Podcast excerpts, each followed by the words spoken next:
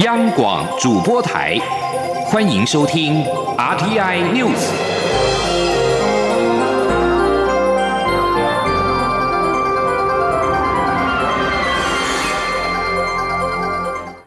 听众朋友，早安，我是陈怡君，欢迎收听这节央广主播台提供给您的 RTI News。新闻一开始先来关心的，同样是武汉肺炎的疫情状况。中国湖北武汉肺炎疫情持续的扩散。中国官媒在今天凌晨最新的报道，武汉市肺炎疫情防控指挥部在午夜过后发布通告，表示全武汉市公共交通工具暂停营运，没有特殊原因，市民不要离开武汉。机场、火车站离开武汉的通道都暂时关闭。路透社报道，根据国营电视台表示，这项措施从今天清晨十点起生效，以全力做好新型冠状病毒感染的肺炎疫情防控工作，有效切断病毒传播的途径。而受到影响的室内交通工具，则包括了公车、地铁、渡轮以及长途客运。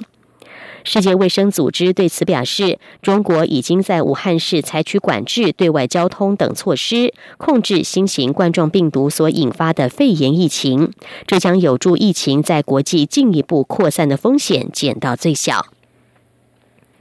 二零一九新型冠状病毒在湖北省武汉市引爆了肺炎疫情之后，迅速扩散到了中国的其他各省，部分其他国家也出现了确诊病例。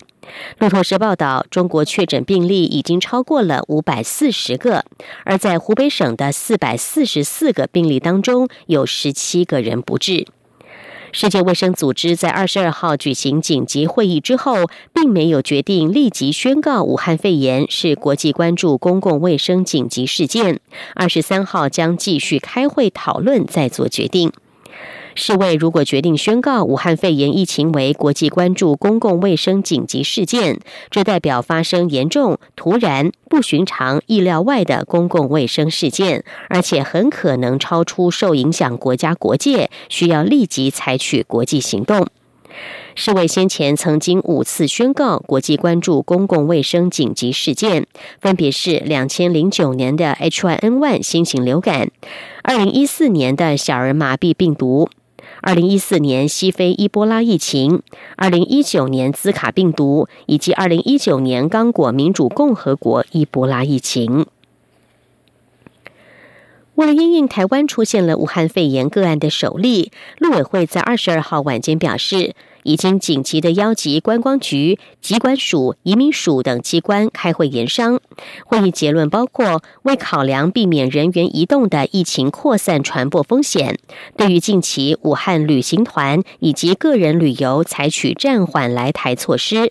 另外，对武汉市以专业、商务、健检、医美等交流管道来台的申请案，也请移民署暂缓处理。至于自湖北省来台的申请案，予以加强审核，以核准来台交流者以劝阻的方式建议其延后来台。移民署在二十二号晚间表示，为了配合防疫政策，已经针对观光局所提供拟于一月底来台的武汉团二十四团，一共四百二十九人办理废证，而且从即日起暂停核发武汉旅游团的入境许可，严防疫情的蔓延。此外，武汉已经列为橙色旅游警示区域，陆委会呼吁国人非必要请勿前往。预备前往中国大陆者，也要请做好相关的防护作为，以确保健康安全。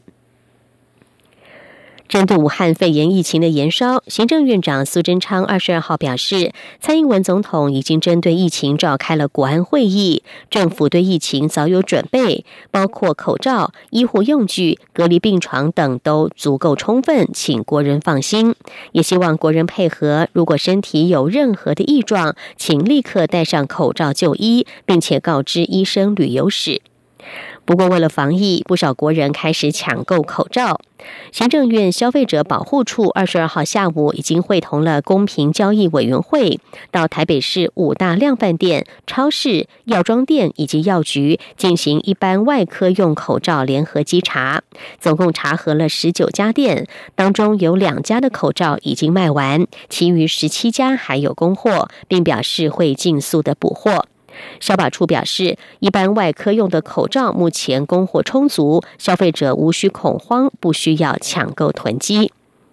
严重特殊传染性肺炎，中央流行疫情指挥中心二十二号也表示，口罩的数量目前都很充足，而且从即日起也会陆续的释出超过百万片的口罩。记者肖兆平的报道。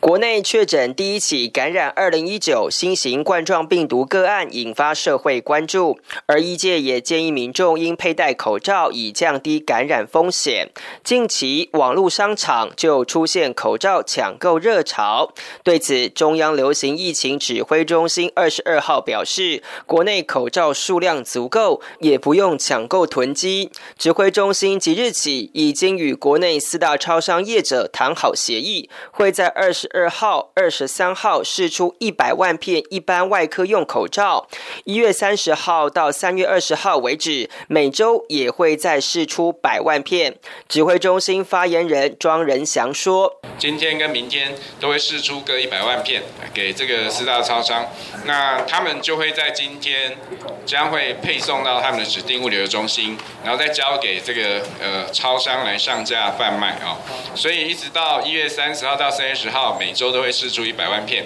那这会是是这个实际销售状况再来调整。指挥中心表示，一般外科口罩就有很好的防护效果，而国内口罩数量足够，呼吁民众不需恐慌抢购。中央广播电台记者肖兆平采访报道。在全球担忧中国武汉肺炎疫情之际，世界各地的机场和航空公司也都采取了行动，以保护自家员工以及乘客的安全。香港机场管理局表示，武汉抵港班机将会停在指定的区域，而且机场的清洁和消毒也会全面升级。国泰航空也允许往返中国航班的机组人员戴保护性的口罩。南韩大韩航空为机上的机组人员提供防护衣，以防毒有害的物质，并且计划每天消毒往返武汉的班机。至于北韩，则是暂时禁止所有的外籍旅客入境，以防范武汉肺炎。另外，新加坡樟宜机场、澳洲机场也正加强监控来自武汉等地的所有中国乘客。日本也将加强隔离和检测，会提供健康调查问卷给来自武汉的班机乘客填写。另外，旅客抵达目的地时，如果感到身体不适，也应该主动通知当局。至于印尼与越南，则是在机场采取了预防措施，以热扫描器监看各国旅客。而在欧美地区，英国伦敦的希斯罗机场将例外为来自武汉肺炎疫情影响的中国地区旅客设置入境区。美国疾病管制及预防中心则是已经在旧金山、纽约和洛杉矶的机场对入境乘客实施健康监测。亚特兰大和芝加哥的机场本周也将跟进。在全球华人欢庆迎接新年、祈求希望与和平的同时，国际社会上的部分国家其实正在遭遇一连串因为气候变迁、战乱或者是社会动荡所带来的危机，人民的生命安全也受到了严重威胁。这些都值得世人的关注。请听以下的专题报道。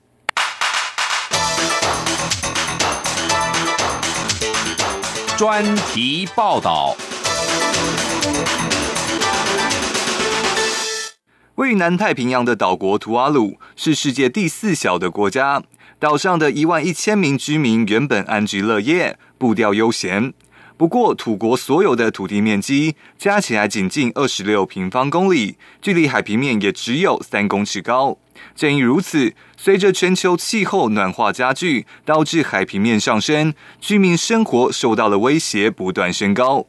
土国政府表示，土国的九座岛屿已有两座快因海平面上升而灭顶。科学家预测，图瓦鲁可能在五十到一百年之后完全不适合人类居住。但当地人表示，他们认为灭顶危机可能比预期来得更快。联合国开发计划署也发出警讯，认为土国对气候变迁所带来的冲击异常脆弱。虽然图瓦鲁政府在近几年实施包含新建海堤建造工程等应变计划，计划进行土地开垦，已将土地高度提升至海平面以上十公尺，但由于计划预计耗资三亿美元，目前资金不足。尽管斐济跟澳洲都曾提议协助土国重新安置人民，然而都遭到图瓦鲁总理索本加的拒绝，并表示撤离土国人民移居到他国是最后且不得已的选项。土国人民已经被认为可能成为世界上第一批气候变迁难民。图瓦鲁面临被淹没的危机，而位于中东的也门则面临严重的人道灾难。也门于二零一五年爆发战争，其情势错综复杂，包含也门内部的分裂斗争、逊尼派与什叶派的宗派之争，以及波斯湾国家对抗伊朗的战争等等。这场近五年的复合战争至今未见终止，导致上千万的也门人民陷入饥荒危机。尽管也门政府与分离主义团体南方过渡委员会已在去年十一月在沙地阿拉伯首都利雅得签署一项权力分配协议。而欧盟也在去年十一月通过一项价值七千九百万欧元的援助计划，帮助也门的健康和教育服务。但去年底，伊朗支持的叛军青年运动又对南也门的分离组织发射火箭攻击。此外，也门的油价和食物价格仍持续上涨，也门因内战导致的经济危机至今仍无缓解迹象。国际救援委员会表示。也门持续的内战以及经济崩坏，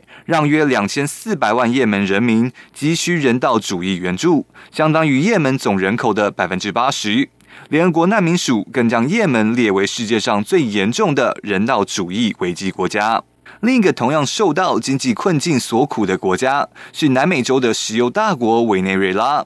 委内瑞拉自二零一三年总统马杜罗上台以来，经济状况就急剧下滑。而马杜洛于二零一八年的争议大选中再次连任，导致美国人民爆发大规模的抗议。联合国拉丁美洲及加勒比海经济委员会的数据显示，二零一九年委内瑞拉的经济萎缩了百分之二十五点五，而自二零一三年以来，委内瑞拉累计的国民生产毛额损失达百分之六十二点二。经济崩盘之外，委内瑞拉也是暴力犯罪严重的国家。根据委内瑞拉暴力观察组织的统计，去年一月至十一月，委国每十万居民中就有六十点三人因暴力死亡。此外，委内瑞拉的政治僵局仍持续无解。尽管反对派领导人国会议长瓜伊多获得五十多个国家承认为委国的合法总统，但马杜罗在军方支持之下，并无下台的迹象。在委国，许多人面对持续的政治僵局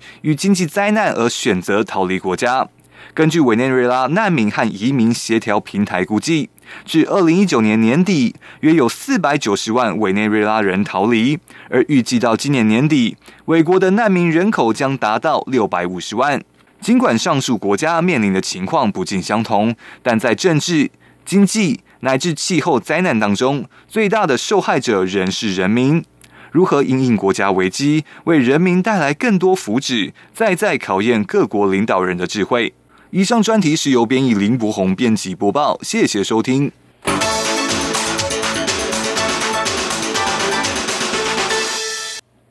其他外电消息：华为财务长孟晚舟引渡案是否属于双重犯罪的听证会，二十二号在卑诗省最高法院迈入第三天。前两天保持沉默的检方，二十二号一出场就开宗明义的表示，诈欺才是此案的核心。代表加拿大司法机构的检察官弗瑞特提出说明文件，从犯罪本质、换地思考、适用外国法律等三个不同的角度阐述检方的论点。他强调，孟晚舟被控对汇丰银行做出不实陈述，犯罪本质是诈欺，在美国和加拿大都属于犯罪行为，应该要引渡到美国。这下听证会自二十号起预定举行四天，法官最快渴望在当地时间二十三号作出裁决。如果法官裁定此案没有达到双重犯罪的法律标准，孟晚舟将可以自由离开加拿大。另外看到的是，美国国会参议院审理总统川普的弹劾案，担任检控代表的民主党众议员谢安达，二十二号在开场陈述指控川普腐败、滥用权力对乌克兰施压，以力赢得连任，又妨碍国会的调查，力主应该要予以罢免。这也是民主党主张川普应该被判有罪和罢黜的主要论述。民主党人在二十二号起三天有二十四小时的时间提出他们弹劾川普的理由。接下来则会由白宫组成的律师团为共和党籍的川普辩护。以上新闻由陈义军编辑播报。稍后请您继续的收听新闻。各位听众朋友，大家恭喜！我是蔡英文。过年团聚时刻，祝福各位有美好的年假时光。新的一年，我们继续努力，让台湾不断的前进。祝福大家新年快乐，鼠年万事都如意。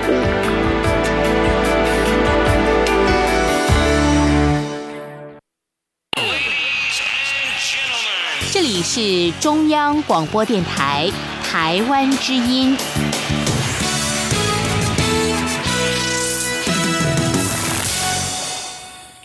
欢迎继续收听新闻，我是陈怡君。今天是农历春节连假的第一天，也是一个适合出游的好天气。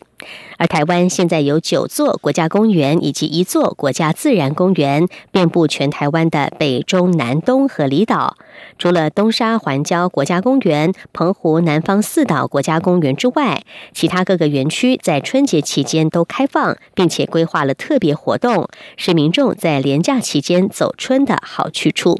请听记者欧阳梦平的报道。台湾的九座国家公园与一座国家自然公园各具特色，其中阳明山国家公园是大台北地区的后花园，可以近距离观赏喷气口、硫磺结晶、温泉或壮观的崩塌地形等后火山作用景观。在中部的雪霸国家公园，山景令人心旷神怡，观雾地区的圣棱覆雪是冬季特有的限定美景。而拥有台湾第一高峰的玉山国家公园，从低海拔往山上走。沿途森林景观由亚热带阔叶林逐渐转变至温带森林，运气好还能远眺玉山雪景。另外，南部的台江国家公园内有广大的河口、西湖、渔温及红树林等湿地环境。垦丁国家公园是春节假期的热门景点。位处高雄的寿山国家自然公园，则是高雄都会地区难得的绿带。由于紧邻都会核心地区，是高雄绝佳的践行走春首。选。至于位于东部的泰鲁格国家公园，景色壮阔。去年才重新开放的九曲洞步道全长七百公尺，可以欣赏利物溪水切穿厚层大理岩，形成溪谷狭窄、两岸山壁垂直陡峭的峡谷地形，值得细细欣赏。除了东沙环礁国家公园与澎湖南方四岛国家公园外，各国家公园在春节期间都开放，并规划特别活动，是民众春节踏青。的好去处，营建署副署长陈继明说：“那我们国家公园正好有得天独厚啊，有山岳型的，也有海洋型的，然后也有一些呃人文资源型的，正好有不同的这样的一个内涵，可以提供我们啊国民呢啊去到处走春啊了解一下。”不仅呢可以疏解一下身心呢，也可以啊对于身体呢很有帮助。我们欢迎国家公园，欢迎各位呢来参加。内政部指出，各国家公园景点开放的时间不一，民众可以先到各管理处网站了解相关活动、交通状况、开馆时间等资讯。游客前往时也尽量搭乘大众运输工具，除了节能减碳，也可以避免塞车。中央广播电台记者欧阳梦平在台北采访报道。财经数据方面，经济部在二十二号公布了二零一九年十二月批发、零售、餐饮营收统计，其中低迷许久的批发业零收在十二月意外的翻红，终止连续四个月的衰退；零售业以及餐饮营收则是在单月及全年统计都创下了历年同月同期的新高纪录，显示内需仍然在温和成长的轨道上。经济部认为，随着外贸回温，原物料价格止跌回稳，预期今年批发零售将可以摆脱去年的颓势，而零售业则可以预期持续成长。记者谢佳欣的报道。批发业二零一九年十二月营收优于预期，为新台币八千八百三十二亿元，年增百分之四点八，结束连续四个月衰退。主要是受惠于春节提前备货需求大，还有半导体投资需求带动机械器具批发买气所致。整体批发业的全年营收十兆两千四百九十五亿元，年减百分之二点一。展望未来，经济部认为今年会比去年好。经济部统计处副处长王淑娟说：“因为批发业会跟整个贸易情势相关性会比较高，各界展望今年的贸易量成长会比去年好。那原材物料的价格也有止跌回稳的趋势，所以今年的外贸表现应该会优于去年。在这样的情况之下，批发业今年的走势应该会比。”去年更好。零售业及餐饮营收，则是在单月及全年统计都写下历年同月同期的新高纪录。其中，零售业去年十二月营收三千五百零三亿元，年增百分之二点七；全年营收则为三兆八千五百二十三亿元，年增百分之三点一，为近八年最大增幅，显示内需是温和成长。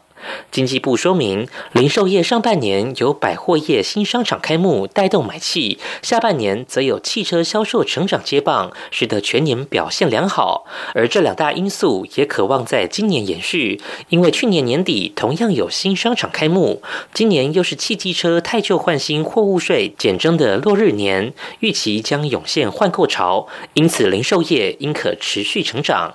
餐饮业去年十二月营收七百二十三亿元，年增百分之二点一，全年营收八千一百一十六亿元，年增百分之四点四。经济部表示，餐饮业向来表现不错，已进入高原期，在高基期下还能维持正成长，实属不易。且在外送平台蓬勃发展下，也有带动业绩的效果。中央广播电台记者谢嘉欣采访报道。另外，在工业与制造业的表现方面，二零一九年十二月工业生产指数为一百一十七点一一，年增百分之五点九九，与制造业同创二零一八年十一月以来的最大增幅。经济部指出，制造业去年上半年表现不佳，下半年渐入佳境。至于今年，则是因为美中贸易战趋缓，预期五 G 需求即将爆发。台商回流投资产能逐渐开出，成长力道可望延续。预估制造业今年第一季的年增率可以上看百分之五。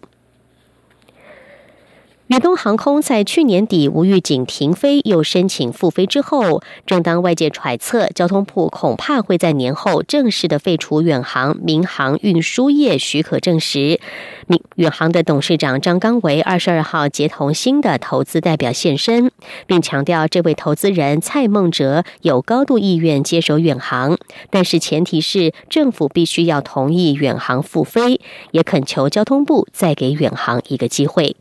记者吴丽君的报道。